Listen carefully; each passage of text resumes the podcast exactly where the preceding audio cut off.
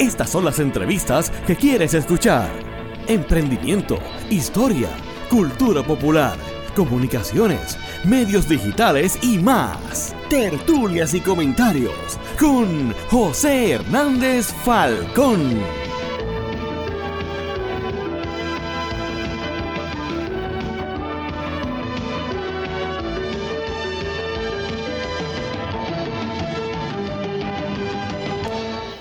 Saludos amigas y amigos y bienvenidos a una edición más de tertulias y comentarios. Mi nombre es José Hernández Falcón. Muchas gracias por estar con nosotros. Hoy estamos en vivo y en directo a través de nuestro canal de Facebook y que le damos muchas gracias. Hoy como siempre es una edición muy especial. Tenemos un eh, querido amigo, un compañero de, de los medios digitales un compañero eh, periodista que muchos de ustedes eh, recordarán por pasadas ediciones del evento de Puerto Rico Global Con, quien es Alexei Tellerías, un amigo eh, polímata y escritor y periodista dominicano, al cual le damos la más cordial bienvenida a tertulias y comentarios. Buenas. Buenas tardes, buenas noches ya, sí, son 7.40 de la noche feliz de estar aquí compartiendo, feliz de poder hablar un poquito de, este tema, ¿no? Y de, y de, recordar. Seguro, seguro. Y bueno, eh, para que no, para los que quieran recordar a Alexei, que ha estado ya en dos ocasiones como invitado en el Puerto Rico Blog, con hablando de... Técnicamente tres.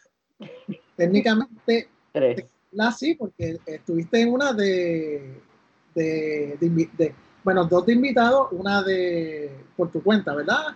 Sí, estuve en 2010, eh, estuve en 2013 y 2014.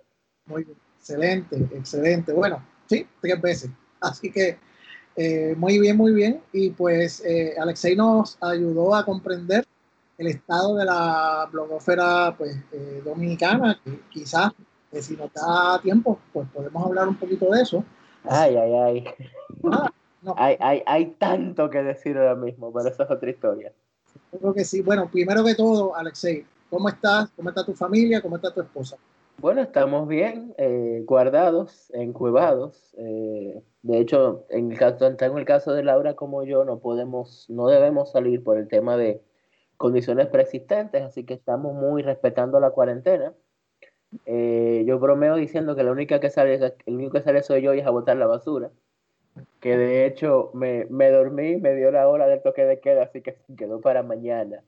No vaya a ser cosa porque tenemos una policía que, si bien está cumpliendo, suele ser muy cerca con, con el tema del, del, respeto a esto del toque de queda. Estamos bien, la familia está bien, eh, todos muy observando y mirando, tratando de Incluso ya yo estoy en un, en un momento que como mecanismo de resistencia no estoy viendo las ruedas de prensa diarias del Ministerio de Salud Pública, porque de repente ya se han vuelto, incluso el mismo ministerio decidió que no las está haciendo los días viernes, perdón, los sábados. Eh, está haciéndolas solamente de domingo a viernes, porque eh, ya llegó un momento en que casi lo único que están diciendo son noticias de ¿Cuántos, cuántos casos positivos? ¿Cuántos más respecto al de anterior? ¿Cuántos muertos? ¿Cuántos más respecto al de anterior? Como que llega un momento que uno como que... Como que no, de verdad, no, no, no está como que en, esa, en esos afanes. Sí, ante, ante eh, para los ciudadanos en, en, Puerto Rico, eh, nosotros pues, al igual que como tú dices, ¿no? De momento, todo contenido que consumimos es alrededor de, de lo que es la pandemia eh, y todo esfuerzo periodístico que se hace, pues mayormente que ver pues, cómo el Estado, eh, el gobierno de Puerto Rico, pues lidia con, con, la pandemia, ¿no?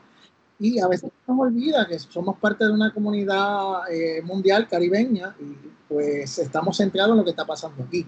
Y entonces yo te pregunto, en la vecina República Dominicana, y específicamente en la ciudad de Santo Domingo, que es donde tu familia y tú residen, que tiene tantos millones, eh, que es una población mucho más eh, difícil de controlar, ¿no?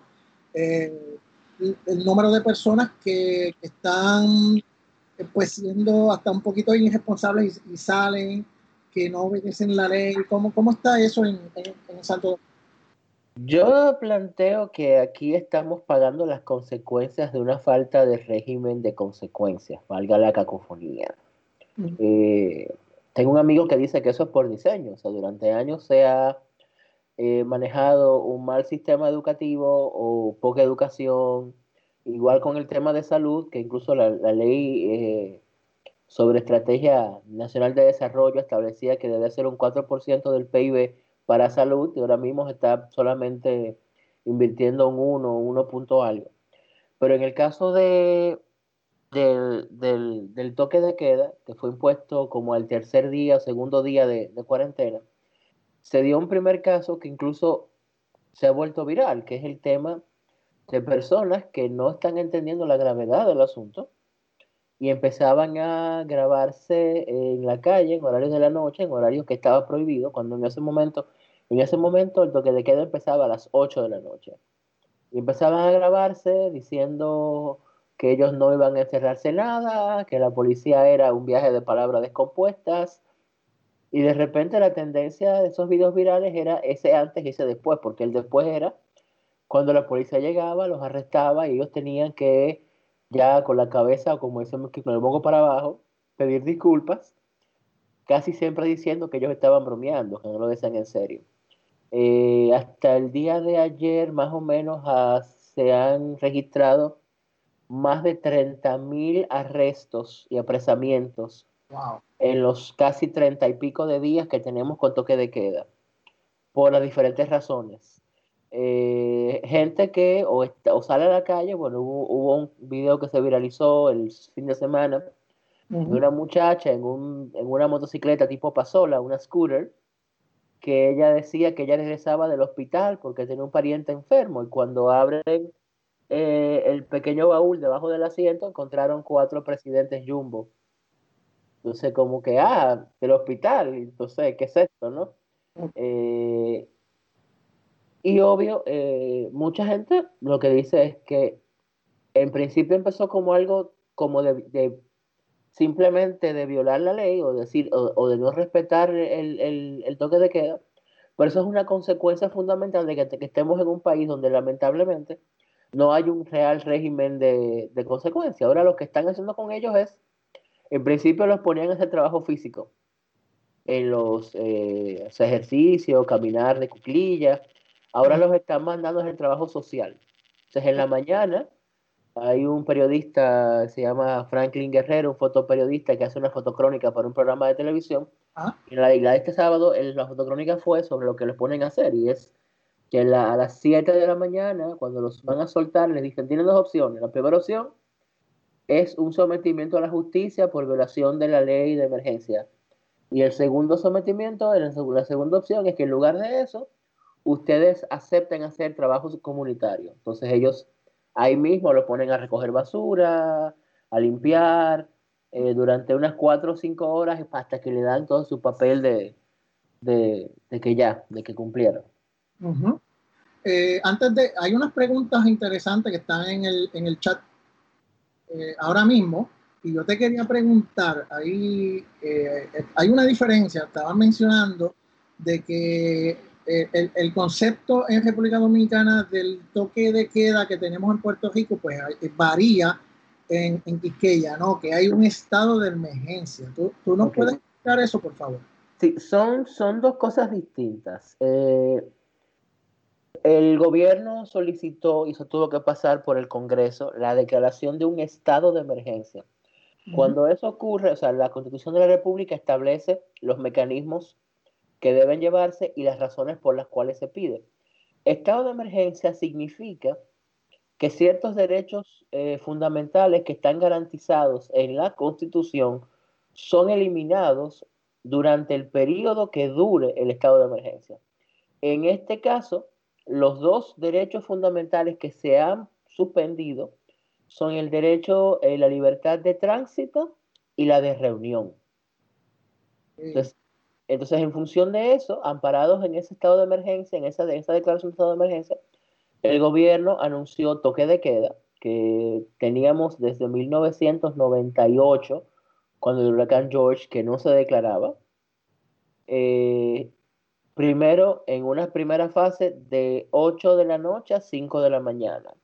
Una semana después, ese toque se amplió, todavía continúa, desde las 5 de la tarde hasta las 5 de la mañana, 6 de la mañana del día siguiente.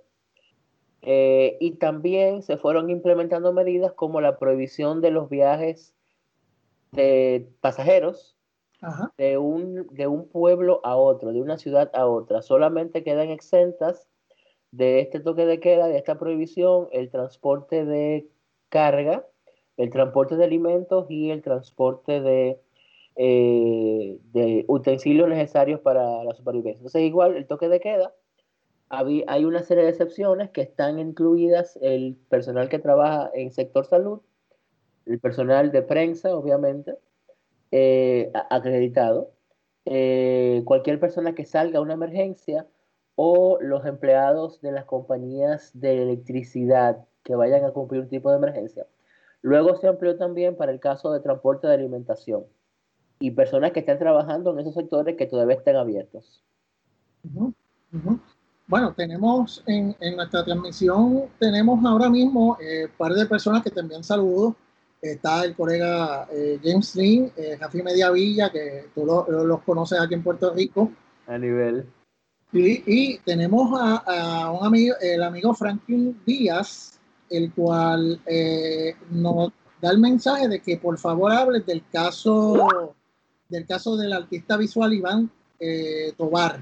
Iván Tobar que falleció hoy, eh, sí, yo me, recosté ahorita y me levanté con la noticia, uno de los principales para mí creadores del surrealismo dominicano, la que fue su esposa por más de 30 años, que es también actriz y directora, que es María Castillo, informó que, no fue por COVID, sino por condiciones de salud previas, eh, que su cuerpo va a ser cremado eh, por voluntad del propio Iván en vida. Eh, de momento, digamos, todo lo que se sabe fue reciente. El Ministerio de Cultura publicó una nota de prensa lamentando el caso. Es una pena que ocurra en estas circunstancias donde por las mismas reglas del COVID están restringidos los actos de, velatorio. O sea, por ejemplo, ahora mismo eh, los funerales solamente pueden ser para la familia cercana. Y eso solamente es en los casos cuando no es por COVID. Cuando es por COVID, no se puede hacer ceremonia eh, fúnebre, sino que es directo. Aquí está dándose la, potestad de hacer entierro. Eh, por lo menos eso sí, aquí sí se puede. En otros países es directo a cremación. Entonces, pero acá lo que se establece es que con ataúd cerrado y directo al Camposanto sin mucho movimiento y todo el mundo protegido. nos, pasó, nos pasó con un eh, coronel de la Fuerza del Ejército que estuvo en uno de los espacios que fue foco de contagio, que fue una cena en la ciudad de San Pedro de Macorís, que queda como a unos 45 minutos al este, ya está Juan Dolio. Eh, de esa escena ahí se contagió el senador por San Pedro de Macorís, quien en las elecciones municipales fue captado por la Cámara diciendo que eso del COVID era una mentira, que no, no había tanta gente contagiada, que no había que preocuparse. Y bueno, el ministro de Salud Pública tuvo públicamente en un, más adelante que pedirle al, al senador que dejara de ser terco y no quisiera irse a su casa, que se quedara interno. O sea, el caso de Iván Tobar es una verdadera pena, o sea, es una, un, gran, una gran, un gran nombre de las, del arte plástico dominicano, su obra le pervive, yo recuerdo haber visto piezas de él desde los nueve, diez años, eh, y casualmente el día pasado como que tuve una especie de, recuerdo, como que, caramba, Iván, y es muy, muy duro levantarse de, de un nap y descubrir que, que ya no está, pero bueno, Sí, eh, eh, lamentablemente, Alexei, ¿cómo, cómo, se está, eh, volviendo al, tema del COVID, cómo se está trabajando las salidas a la calle? Aquí tuvimos un, un tiempo, un, periodo de unas semanas donde las personas podían salir a la calle según el número par o impar de la tablilla, el último número par o impar de la tablilla de La tablilla, sí. No hemos llegado a ese punto. Sin embargo, y aquí tengo que meter el tema de cómo las redes sociales y WhatsApp han venido a ser un factor de, problema eh, en el manejo. Hace como una semana, una semana antes de Semana Santa, el domingo antes, se corrió el rumor por una nota de voz que fue sacada de contexto de un periodista muy confiable llamado Ricardo Nieves, que ese día siguiente, ese lunes, se iba a, implementar toque de queda 24 horas. Y que en condición de eso nadie podía salir. Entonces ese lunes, para colmo de males, la policía, aún estamos averiguando quién fue que dio la orden, porque nadie, ningún oficial policial, ningún directivo, ni nadie del gobierno supo quién fue, pero la policía cerró el acceso a la ciudad por los puentes, desde la zona este y norte. Entonces eso puso a la gente, como diremos aquí, lo puso muy en paranoia, muy en para, y los supermercados comenzaron a llenarse y con unas filas kilométricas tratando de respetar el distanciamiento social. Y y hubo que salir a decir, no, señores, espérense, no, los, los supermercados tuvieron que subir comunicados a sus redes diciendo, no, señores, tranquilo, que, que aquí la producción, tenemos alimentos, no, no es que se va a acabar.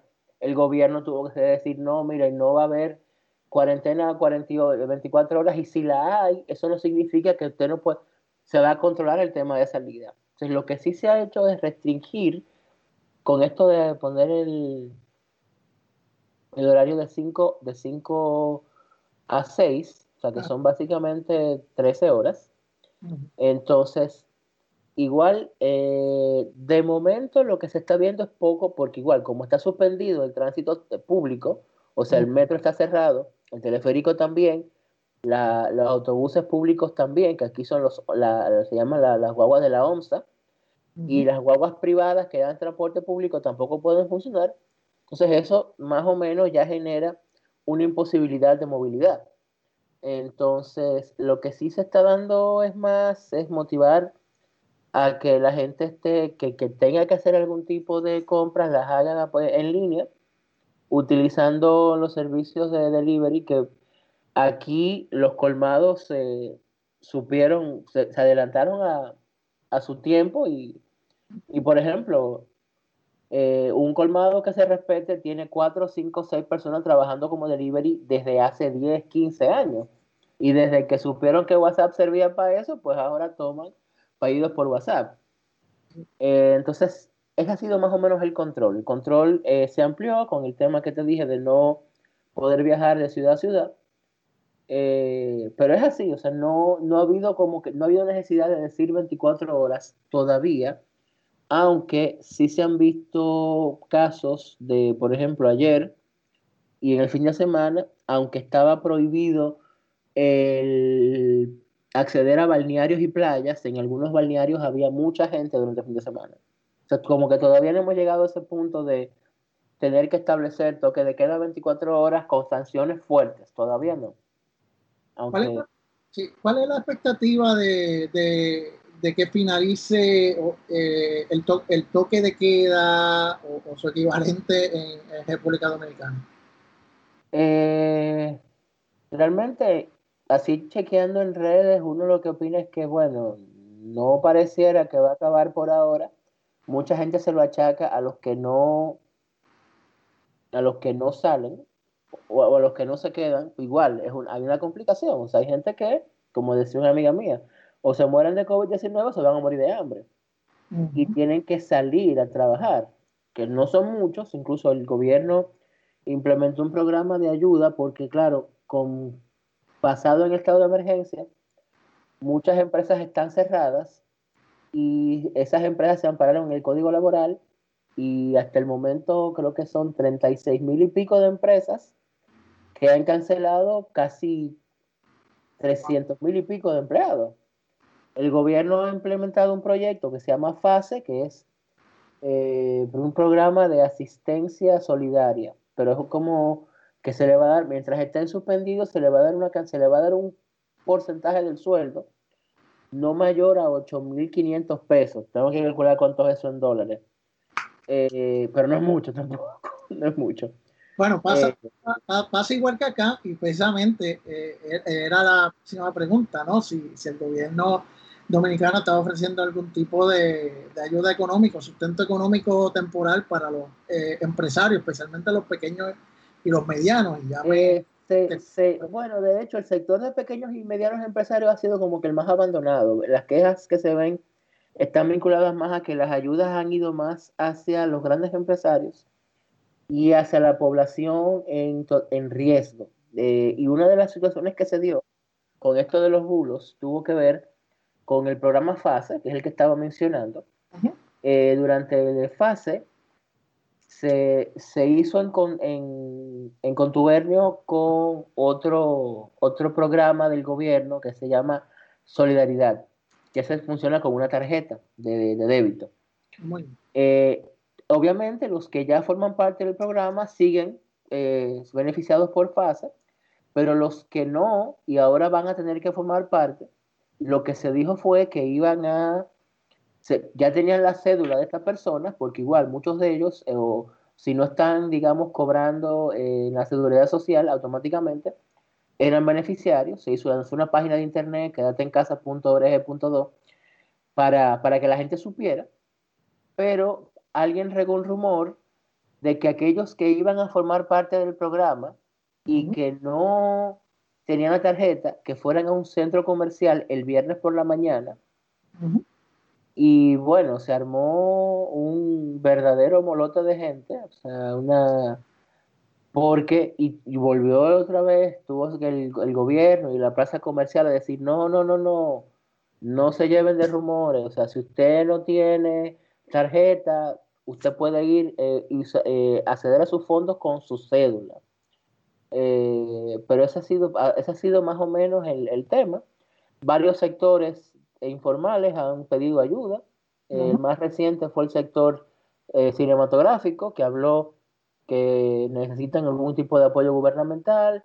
Eh, se han referido al tema los artistas musicales, se han referido al tema diferentes sectores de pequeña y mediana empresa que sienten que ni siquiera las medidas tomadas por impuestos internos, que aquí son un azote, eh, van directamente a beneficiarlos.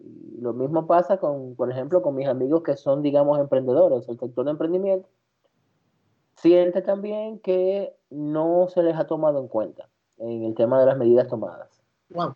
Eh, eh, Alexei, en, cuanto a los medios tradicionales, y quiero entrar contigo más adelante en, en, el tema de los medios digitales, ante la crisis que estamos afrontando todos, eh, la situación de los medios tradicionales, han habido eh, disminución de plantilla en medios, eh, despidos, en cuanto a, debido a que no están empleando suficientes auspicios estos medios. ¿Está pasando? de momento solamente se ha registrado dos casos que realmente es uno. Es el grupo de multimedios CDN, que tiene el canal 37, que es cadena de noticias CDN, y el periódico El Caribe. Tanto en el Caribe como en CDN se eh, acogieron al programa de, suspensión temporal. Suspensión temporal significa suspensión del empleado por tres, hasta tres meses sin sueldo, sin sueldo. Eh, y ya a los tres meses, si, si, lo va a suspender, tiene que cancelarlo y ya tiene que pagarle las prestaciones laborales que le corresponden. Eh, en el caso de los medios de comunicación, son una de las excepciones del programa FASE. O sea, que los cancelados por estos medios no tienen acceso o no pueden beneficiarse del programa de solidaridad. Eh, lo cual obviamente ha sido un tema, pero es el único medio hasta ahora que públicamente ha anunciado que se acogía al programa de suspensiones de empleados.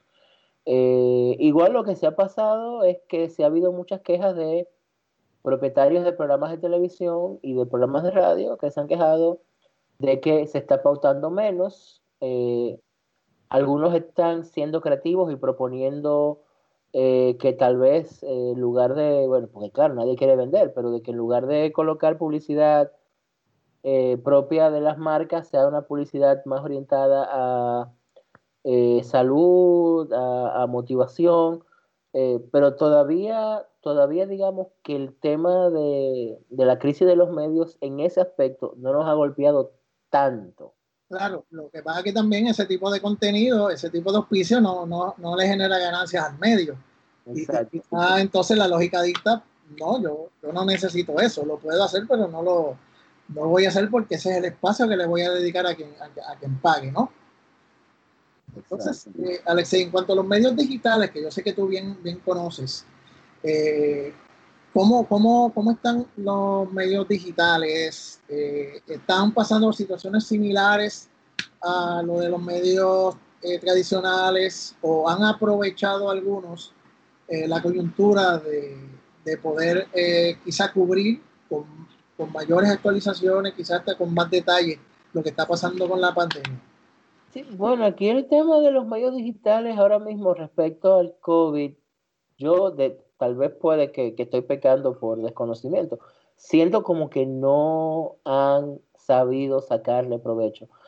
Eh, creo que en este caso que los tradicionales están aprovechando el tema de, de credibilidad para que sus propiedades digitales sean más visitadas y más recurridas. Por ejemplo, ahora para buscar algún tipo de información, yo al medio que entré fue Diario Libre, porque en un momento donde hay varios medios que han estado difundiendo noticias eh, falsas y que también conscientes de que como estamos en un proceso electoral, ahora mismo hay gente que quiere seguir haciendo campaña a base de fake news utilizando medios digitales, creo que eso les ha afectado a casi todos, excepto los que tienen cierta confianza. De repente pienso en, en Segundos.do, que es tal vez de los más confiables y que es de los pocos digitales que ha tenido acceso a la rueda de prensa diaria del ministro de Salud Pública, que igual desde hace un tiempo se está haciendo vía Zoom, eh, como una forma de ser también coherentes con el tema del distanciamiento social. Eh,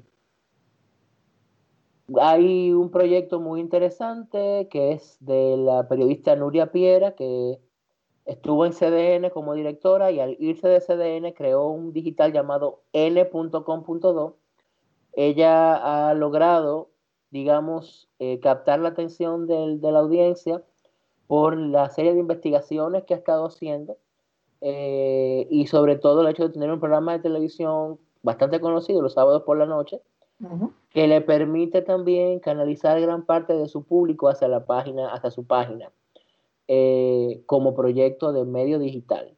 Igual me pasa más o menos también con otro periodista, que es Roberto Cavada. Roberto es el conductor del canal 11, de la edición estelar de las 11 de la noche. Él tiene su propio proyecto que es RC Noticias.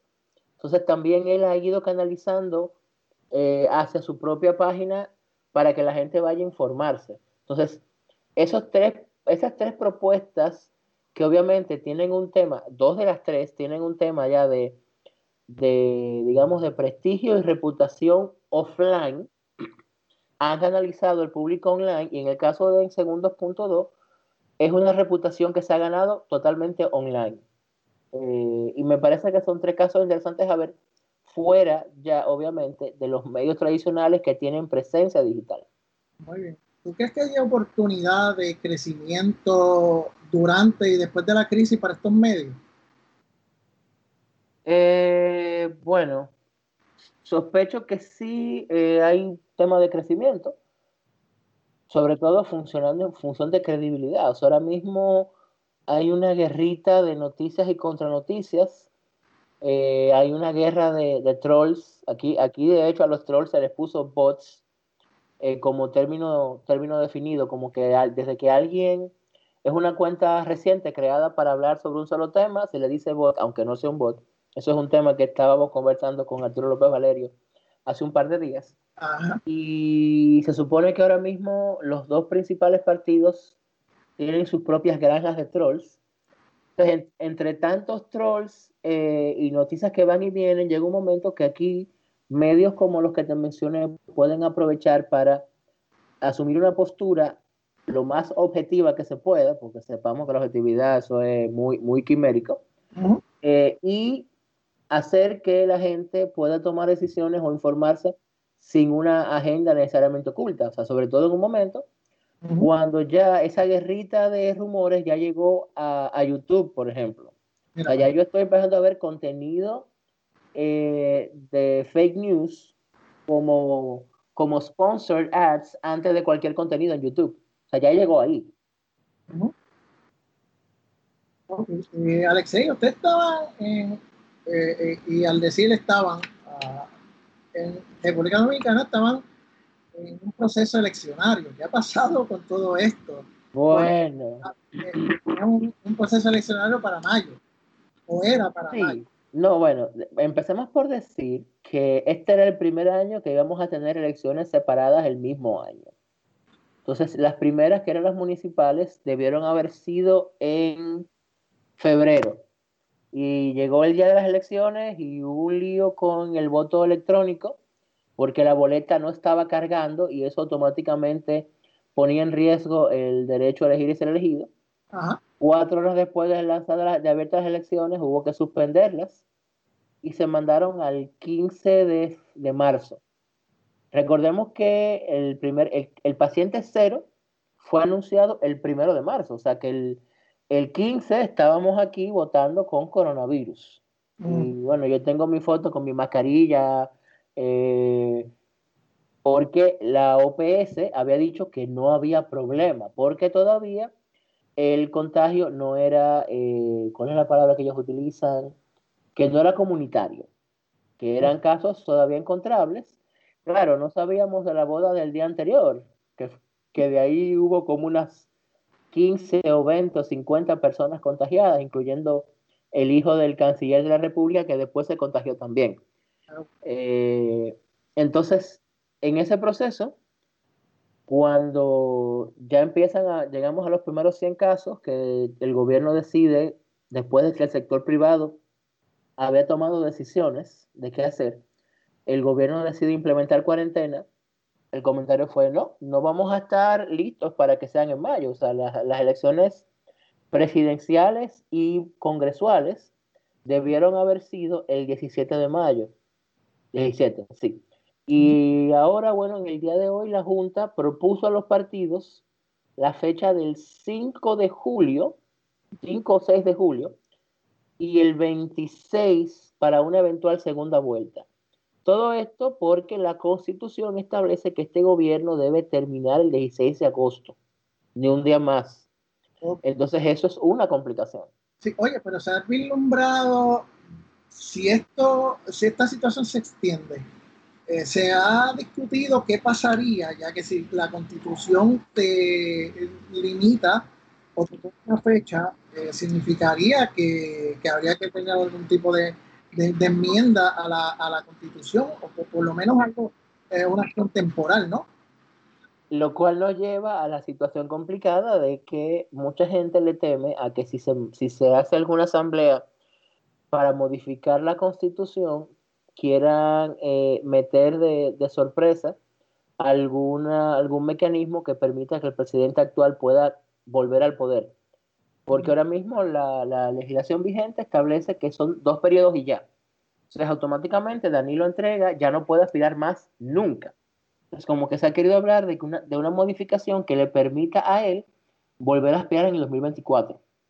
Entonces, el tema de la modificación es tan delicado que nadie, nadie ha querido como que meterle mano. Incluso cuando los partidos eh, se les pidió su opinión respecto al tema de la fecha, muchos plantearon eh, poner, eh, no ponemos fecha todavía, pero tratemos de buscar un mecanismo para ver qué pasa en agosto. Porque nadie quiere como que abordar el elefante en la habitación, que es lo que pudiera pasar si no pudiéramos tener elecciones para esa fecha y llegue agosto y oficialmente este gobierno se termine y no hayamos tenido un proceso para elegir a las próximas autoridades. Es complicada la situación. Es bien complicada. Eh, Alexei, me gustaría volver, eh, si me lo permite, nuevamente al, tema de contenido, porque es el tema que, que me apasiona y es uno de los temas principales de este podcast, ¿no? Aquí hemos visto, eh, tanto en Estados Unidos como en Puerto Rico, está Hola, conciertos, si se puede decir in-house, o, conciertos caseros que están ofreciendo algunos artistas. Pasan algunos, otros desde ambientes cerrados y hemos visto casos donde también eh, hacen grabaciones de, eventos pasados, ¿no? Este, ¿Está pasando lo mismo allá en, en, la República Dominicana? Mira, yo tengo que empezar, aunque, aunque a mucha gente le moleste, yo estoy por noticia también, con un artista urbano llamado Don Miguelo.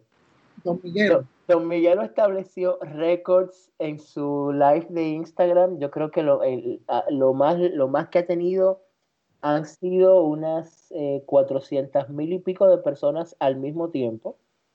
Eh, él comenzó con un show llamado De 0 a 10, que es básicamente eh, mujeres que se ponen a bailar eh, sensualmente mientras su, un jurado lo, la evalúa. Entonces eso comenzó y eh, el primer día llegó como a ciento y pico, el segundo día sube a 300, o sea, yo creo que llegó al medio millón de personas.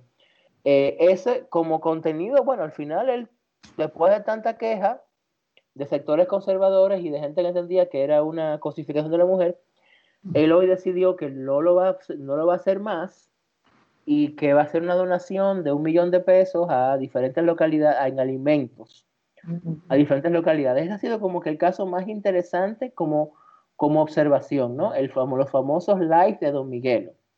Eh, sí, sí. también se ha dado el tema de los eventos en casa. Hay una plataforma que se llama En Casita Fest. Eh, se han hecho varios eventos durante la semana. De hecho, mañana eh, se ha estado integrando el tema literario. alguien incluso observó que yo he estado haciendo eh, recitales de poesía y junto con otra persona que ya hizo el suyo con ellos, eh, voy a estar eh, voy a acompañarla mañana, que se llama Kenya Roque, ella tiene también toda una plataforma de literatura llamada Mi Letras Visual. Entonces está el Encajita Fest que hace actividades.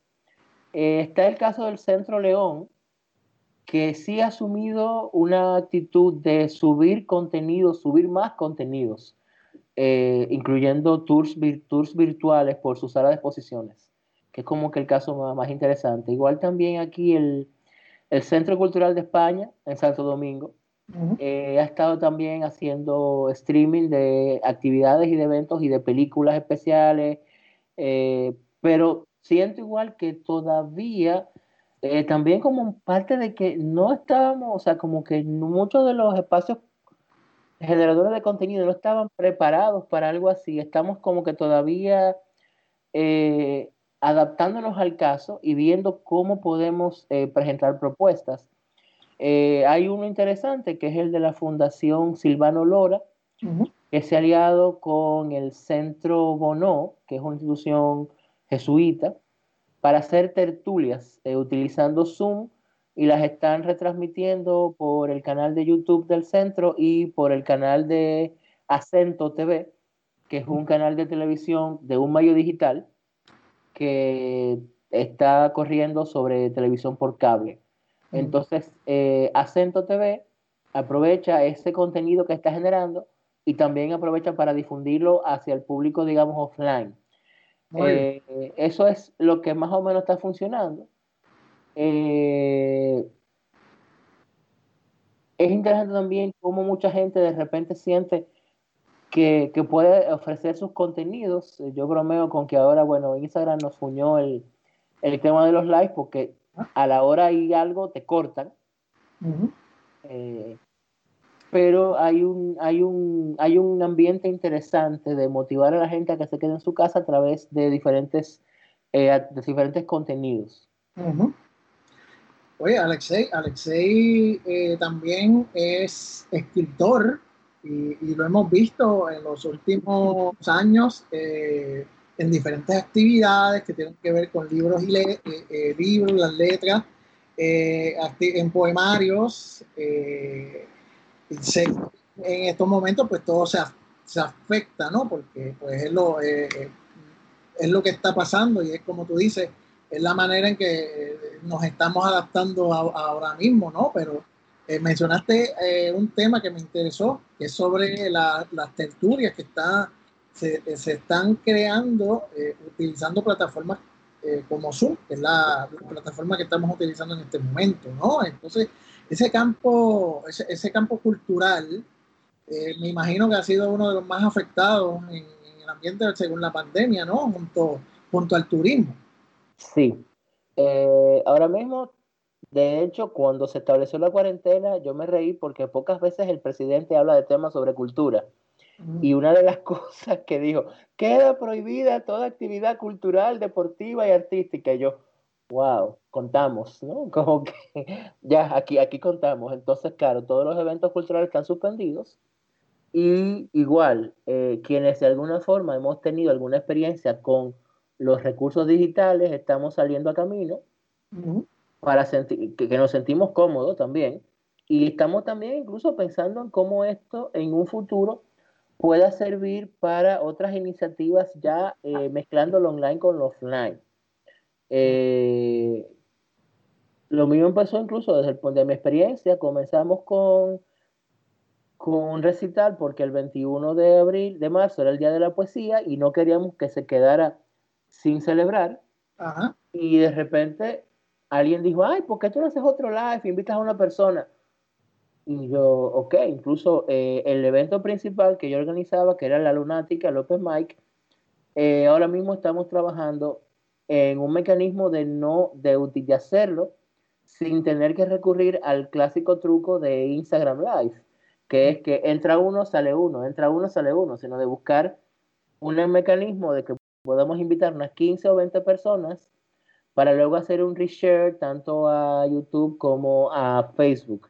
Eh, eso también conlleva a que nosotros, y cuando digo nosotros me refiero a mi, a, mi grupo de, de, amigos gestores que estamos en la misma, en el mismo entorno, estemos pensando en usar Patreon, cosa que nunca lo, nunca lo habíamos como que pensado como algo real, como algo, que, como algo posible, eh, y entonces ahora estamos pensando en, bueno, decir, eh, como este tipo de actividades ya conlleva un gasto de unos fondos que no tenemos, pues vamos a apelar a la gente que le gusta este tipo de contenido, pues decir, mira, si tú quieres que yo haga este contenido, dame una mano con esto.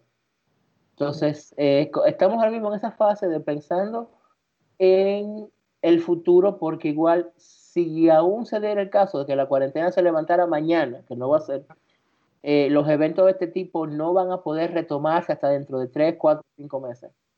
Entonces hay que ir haciendo cosas mientras tanto. Exacto. Eh, Alexis, quiero preguntarle del turismo. En, un país que se distingue como el, país rey del Caribe en cuanto a centros vacacionales, eh, playas hermosas, etcétera, me viene a la mente que debe haber personas que de una forma u otra se la están ingeniando para, para irse a las playas, ¿no? Bueno, eh, te voy a poner el caso de Semana Santa. Eh, Semana Santa se, cerraron todos los balnearios, todas las playas. Con las playas fue más fácil. Eh, tengo un amigo que es corresponsal de la agencia F y él tiene unas fotos bellísimas de Punta Cana sin un alma, vacías, totalmente. lo que se ha pasado también es que el sector hotelero, que está en la, organizado en la Asociación Nacional de Hoteles y Restaurantes Azonadores puso a disposición del gobierno una cantidad de habitaciones en caso de ser necesarias para el aislamiento. Claro, este poner a disposición significa precios especiales, no que las, no que las está donando, no que las está prestando, sino que las, las esté alquilando a un precio especial en el caso de ser necesario. Eh, pero el, el tema del turismo está ahora mismo todo cerrado.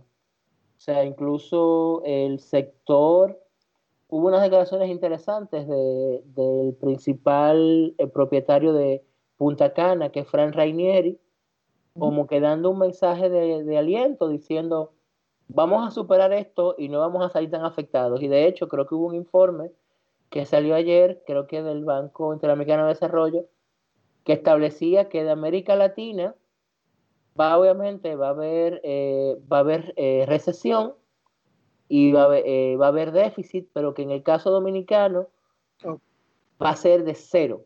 O sea, no va a haber crecimiento, pero tampoco va a haber déficit. igual, como que hay que sentarse a analizar qué significa eso. sobre todo en un país que se hablaba de que tiene un crecimiento de 5% anual, pero era un crecimiento que no se veía. O sea, tú dices, sí, estamos creciendo, pero era un crecimiento que no se ve. Entonces ahora se habla de que no va a haber crecimiento, pero tampoco va a haber déficit, y se dice que a pesar de que el turismo va a estar muy afectado, eh, eso no va a afectar tanto. Eh, supongo que, también va a haber un intento fuerte de captar el, público internacional tan pronto se, regularice. Eh, pero como que incluso el Ministerio de Turismo lo único que se ha mantenido haciendo es campañas de eh, ya pronto tendrás chance de volver, lo importante es quedarse en la casa eh, y de alguna foto de te gusta, te acuerdas, mira esto, como de, mantener, digamos, vigente el destino, pero sabiendo que ahora mismo todo está cerrado, que los únicos vuelos que están llegando son los vuelos ferry o los vuelos de carga, eh, y, que, y que todo está clausurado. Y, y, y es duro para un país que estaba recuperándose de la situación del año pasado, que realmente fue un ataque fuerte. a, mí, a, mí, no me gusta hablar de que fue una campaña, fue un ataque fuerte. Lo que pasa es que con, con el país pasó lo que pasa con, con, el, con lo que pasó con el MeToo. Se cayó uno, pues le dio una pata a uno y luego el otro, luego el otro, luego el otro. Y de repente aparecieron todos los casos. Entonces, eh, fue difícil, fue difícil. Alexei, este, esta situación que hubo hace, hace un tiempo con la frontera con, con Haití, eh, se, ¿se, ha apaciguado esta, esta situación? ¿O no ha pasado nada con, todo esto del COVID? No, de hecho, mira, yo le comentaba hoy a una amiga en España que yo, puede sonar muy, muy cruel lo que yo voy a decir, pero yo estuve feliz de que el, de que el paciente cero de COVID-19 en República Dominicana fuese un pasajero de Italia. Porque si hubiese sido de Haití, la condición se hubiese puesto, o sea, la crisis natural que se da entre un país y otro se hubiese agravado. De hecho, eh, parece que el, paciente cero de Haití vino desde aquí. Eh, y, Haití lo primero que hizo fue que cerró su frontera. Eh, como una medida de, prevención. Eh, y se cerró también el, mercado binacional, aunque ha sido, creo que ha sido reabierto, debo confirmar ese dato, con ciertas restricciones. Eh, pero de momento lo que hay es una vigilancia permanente. He visto varios videos de ciudadanos haitianos regresando a Haití porque se sienten más seguros y más a salvo. Eh, he visto sí también iniciativas de de NGOs dominicanas con el tema de la población migrante, que está obviamente sin trabajo y sin ningún tipo de apoyo. Eh, algunos, bueno, como el principal sector en el que trabajan es la industria y también, digamos, el sector agropecuario. En el caso de la industria de la construcción, como todo está paralizado, hay muchos que están en, crisis. Entonces, hay algunas organizaciones que han estado eh, eh, recibiendo o, o gestionando eh, alimentos para esa población. Pero en general la frontera hasta el momento, hasta que yo sepa, está tranquila, eh, una vigilancia permanente, pero no hay tanto riesgo porque, eh, por lo que dije, ahora mismo nadie va a querer cruzar a una situación donde no hay una oportunidad real de conseguir un trabajo, porque no hay trabajo. Muy bien, Alexei. Oye, Alexei, ¿cuándo, ¿cuándo vienes a Puerto Rico?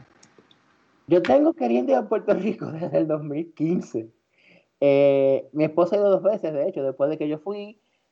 Eh, hay planes, yo eh, tengo que presentar, yo he publicado tres libros y los tres están pendientes de irse a presentar allá. no se ha podido todavía. Yo supongo que, que ahora cuando, porque igual hay todo un chiste. Una de las primeras medidas que tomó la embajada estadounidense fue que cerró todo el proceso para renovación de visas. A mí la mía se me está a punto de vencer. El pasaporte está vencido, pero ahora mismo obviamente el pasaporte no está trabajando en eso. Eh, porque igual, ¿quién va a salir si ahora mismo no están entrando ni saliendo aviones? Eh, yo quisiera pensar que tal vez para finales de año o principios del que viene Eh, por lo mismo, o sea, hay una serie de vínculos eh, y de eventos que tienen que darse, que tienen tiempo por darse y no se han dado. Eh, y entonces, nada, es cuando, cuando, ya cuando se pueda, se, cruzará, porque de hecho, ganas es lo que más hay. Eh, sobre cuáles temas tratan tus libros y dónde alguien acá en Puerto Rico que esté curioso de saber eh, toda, toda, eh, todo tu libro, ¿dónde, ¿dónde, puede verificarlo? ¿Hay algún sitio web? Eh, ¿Alguna librería de las que tenemos aquí en Puerto Rico donde podamos adquirir esos, esos libros? Bueno, yo cuando fui dejé unos cuantos en Mágica, en Río Piedras. Está, creo que Cuaderno de Catarsis, que es mi primer libro, que es poesía, y está un libro colectivo que se llama Esto no es una antología, Palabras que Sangran, que es una especie de libro plaquet. Son nueve plaquets de un colectivo que yo coordinaba, que ahora es una plataforma cultural. Eh, ahí estamos ocho poetas dominicanos y una puertorriqueña, que es Ana María Fuster. Esa está, está en Mágica. Creo que esos dos están en Mágica, porque lo dejé ahí. Eh, el más reciente, que se llama Desayuno de Tachuelas, es eh, tal vez como que el más irreverente, es poesía, pero tiene mucho, mucho de diálogo, por ejemplo, con el dembow dominicano. Eh, son de esos, yo incluso le puse como el, el, antilibro, porque es, es un, son textos que yo nunca pensé en publicar, sino más bien en leerlos en, en eventos de open mic, eventos de poesía al aire libre. Eh, pero un editor español, Chema de la Quintana, que tiene un sello llamado Amargor, eh, se le ocurrió, mira, vamos a publicarlos. Y yo como que, ¿tú estás seguro?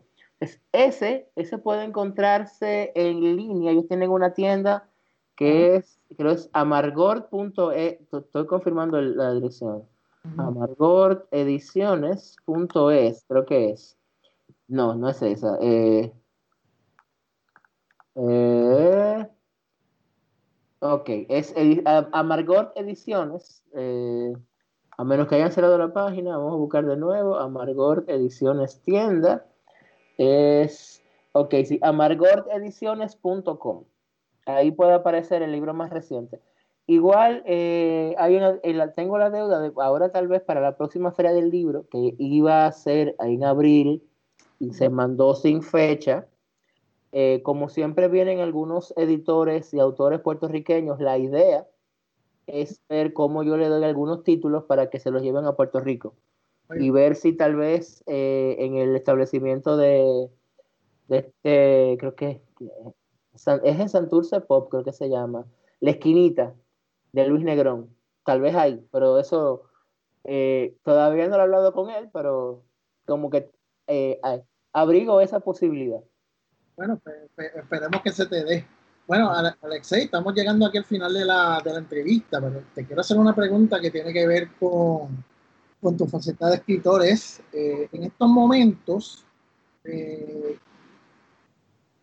¿cuál es tu sueño en cuanto a escribir un libro? ¿Tú quisieras llegar a este punto donde vas a escribir un libro sobre qué tema que es el más que te apasiona, que no has llegado todavía? ¿Cuál, es ese, ese punto donde tú quieres llegar como autor? Yo tengo una novela que tiene años en, en pausa.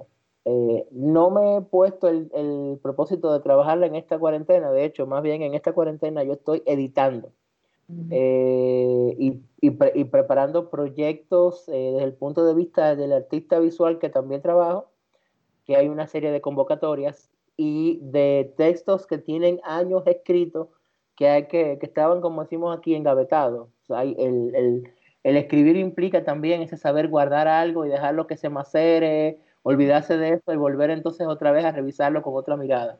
O sea, yo estoy ahora mismo con un texto, con un poemario en esa fase de rescatarlo de la caja y comenzar a decir esto sí, esto no, esto sí, esto no, eh, a ver qué sale de aquí. Eh, igual sí lo que también he estado haciendo es reunirme y, enviar propuestas a editoriales, porque yo tengo cuatro libros inéditos. Entonces, eh, la idea es ver también cómo en esta, que en esta temporada aprovecho que la gente no tiene nada que hacer y, los motivo a ver si, si, leen y les interesa su publicación. Muy bien, tremendo, tremendo. En, en, una futura entrevista me gustaría discutir contigo sobre, sobre estos libros, sobre el contenido y tú, cómo has evolucionado como persona desde tu, primer, desde tu primera publicación hasta, hasta la que viene. Sí, de hecho, uno de los chistes que yo hice ayer en el último live que he hecho de poesía es que yo dije que iba a empezar solamente a leer en estos, en estos live eh, poemas de mi primer libro, porque tenía tiempo que no los leía y porque ya me, me volví a reconciliar con ellos. Uno como que... Tengo un, amigo, tengo un amigo que es cantautor que publicó un libro de poesía hace como 15 años. Yo tengo un ejemplar y él me ha ofrecido dinero para yo dárselo para él prenderle fuego. Yo le dije que no. A ese nivel caer. Sí, sí, seguro. Ya, ya eso de reconciliarse con tu primera publicación me encantaría que lo definieras en un futuro, en un futuro cercano. Perfecto, perfecto. Seguro. Alexei, ¿qué es lo más que tú extrañas de, de aquí de Puerto Rico? Ay, son muchas cosas, empezando por la medalla. Pero sí, eh, a mí digamos que me gusta mucho también el, el todo el tema del, del, acompañamiento cultural, escena cultural que es muy parecida a la nuestra, eh, es, pero tiene hasta, es hasta cierto punto un poquito más hardcore que la de nosotros, que somos hardcore, pero ustedes no. Eh, hay muchas cosas. Eh, yo de repente siento, yo le decía a alguien el día pasado, bueno, ahora que el año pasado la Feria del Libro tuvo como país invitado honor a Puerto Rico, yo decía que yo tengo el corazón partido en cuatro pedazos. Una parte está aquí, la otra parte está en Buenos Aires, la otra parte está en San José, Costa Rica, y el cuarto pedazo que queda está en San, en San Juan. Eh, porque eh, de repente para mí no era, no era tan extraño sentirme cómodo eh, en Puerto Rico. Eh, por, las, por los muchos parecidos que tenemos eh, en tantas cosas. De repente yo siempre digo que, que con Puerto Rico me pasa que cuando yo creo que tengo todas las respuestas, me cambian todas las preguntas. Lo cual también me pasa aquí mucho. Uh -huh. y, y, ese mismo celo que yo tengo cuando alguien quiere hablar de Puerto Rico, y yo les, sobre todo aquí en el país, y yo le siento esa ligereza de, ah, no, porque Puerto Rico, te... hermano, yo tengo casi 20 años siguiendo las cosas en Puerto Rico y yo mismo no me atrevo a hablar, porque cuando yo creo que ya entendí, pasa algo que me cambia la situación y, y me dice, no, tú no sabes M. eh, entonces, ¿qué yo extraño? Bueno, o sea, yo, por ejemplo, me, me, hubiese encantado haber estado allá en el verano del año pasado. Me hubiese encantado, de verdad. Eh, y entonces, para colmo, cuando tuvimos la versión nuestra, que fue esto de la, del proceso post-eleccionario, uh -huh. yo estaba eh, con movilidad reducida por un problema en el, en el pie derecho que no, no me permitía ir. Y fue como, ¡ah! Sí, sí. Pero creo, extraño, digamos, ese, ese, es, esa, esa buena vibra que yo he sentido cada vez que he ido y he estado en los diferentes espacios, sea en el BloggerCon, sea en el ambiente literario, sea en el ambiente artístico, porque igual sí, sí he sentido que en los últimos 10 años el hecho de nosotros ser ese centro del Caribe, tanto desde un punto de vista geográfico como político, ha permitido que nosotros seamos el espacio donde Cuba y Puerto Rico puedan dialogar y generar un diálogo interesante de las tres Antillas eh, eh, hispanófilas. Eh, lo digo, como también lo digo por otras cosas más, o sea, de repente ha habido un, un, gran movimiento y una gran actividad cultural de las tres islas, precisamente porque aquí se han empezado a dar esos primeros encuentros. O sea, ya no es dar palos a ciegas. Ya, por ejemplo, el puertorriqueño que quería Cuba, por ejemplo, sabe con quién puede contar allá porque ya lo conoció aquí y viceversa. O sea, aquí poder ir a cualquiera de las dos, de las dos islas o, poder hacer cosas e intercambiar en Puerto Rico, ya no es como cuando en el 98 a mí me preguntaron que si yo conocía algún escritor puertorriqueño y yo me quedé con la cara de, eh, eh, eh, y no conocer ninguno, precisamente porque había un interés de mantenernos de espaldas. y, me da mucha risa porque incluso cuando la gente habla de Puerto Rico, igual, me da, a mí me, me, me, me encabrona bastante cuando alguien quiere ponerse a imitar el acento eh, con la L y que no entiende que la L es un concepto al final. O sea, no, es como que tú no dices Puerto Rico, sino Puerto Rico. Entonces, pero es como que, loco, o sea, si tú vas a relajar, como que da, un par de páginas para atrás, ¿no?